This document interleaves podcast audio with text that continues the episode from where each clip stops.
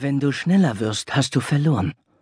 Wenn du dem Ziehen in deinen Füßen nachgibst und sie zügiger bewegst, dann beginnen die Schatten zwischen den Bäumen dir zu folgen. Nicht wirklich wahrscheinlich, aber es fühlt sich so an. Und wer weiß schon, ich habe dann noch nie angehalten. Ich laufe dann am Torwächter vorbei, die Gassen entlang und rein durch die Hüttentür, und ich drehe mich nicht um. Auf keinen Fall drehe ich mich um. Wer weiß schon, was dann wirklich hinter mir hergekommen ist und was nicht. Rechts von mir hebt sich der Waldrand wie eine finstere Mauer in den Nachthimmel. Manchmal habe ich das Gefühl, seine Grenzen verändern sich, von einem Tag auf den nächsten. Die Spitzen der Wipfel ziehen eine gezackte Linie vor den schweren Wolkenmassen, die keinen Stern bis zu mir durchlassen wollen. Links von mir erstreckt sich die weite dunkle Ebene. Die Umrisse von Höfen und Dörfern zeichnen sich ab, verschwimmen mit zunehmender Entfernung ineinander. Ich kann von hier aus drei Totenlichter ausmachen. Grüne, glühende Punkte im Schwarz der Nacht. Eines müsste zu den Fischern gehören, die anderen beiden wohl zu den Jägern oder Holzfällern.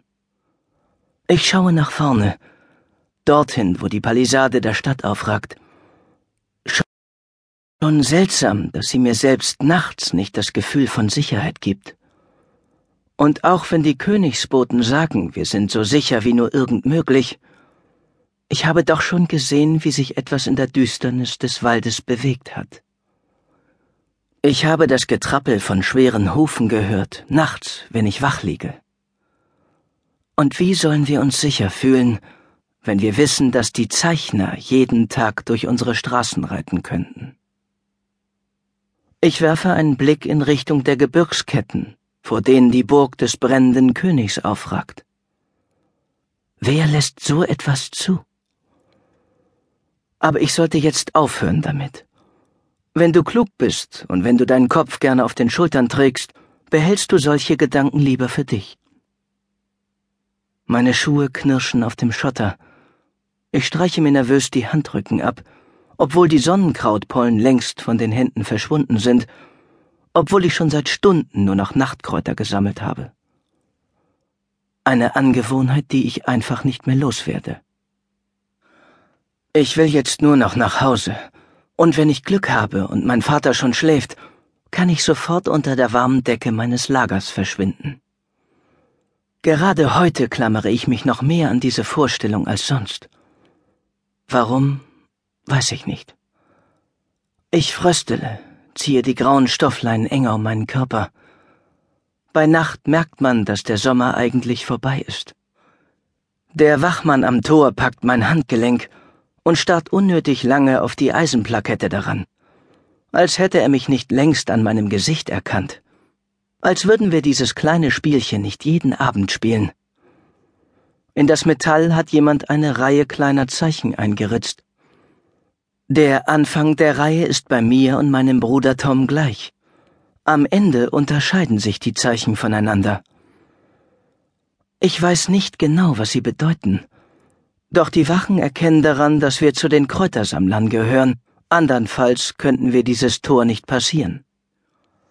Eigentlich ist also alles normal aber die Wache sagt nichts bei ihrer Kontrolle, kein Wort. Und irgendwie beunruhigt mich das. Normalerweise kommt so spät immer etwas wie Beeilung, die Sperrstunde fängt gleich an.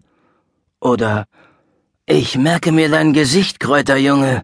Tauch hier nicht wieder so spät auf. Diesmal hält die Wache mir nur kurz die Fackel vors Gesicht, nickt mir stumm zu und ihre Augen sind groß und liegen schwarz in ihren Höhlen.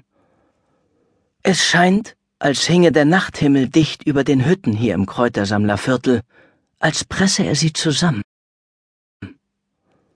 Ich folge der Hauptstraße, die mir dunkler als sonst vorkommt, richte den Blick starr nach vorne auf die Kreuzung, an der ich abbiegen muss. An meiner Schläfe beginnt eine Ader zu pochen. Ruhig atmen, nicht schneller werden, was ist los mit mir heute?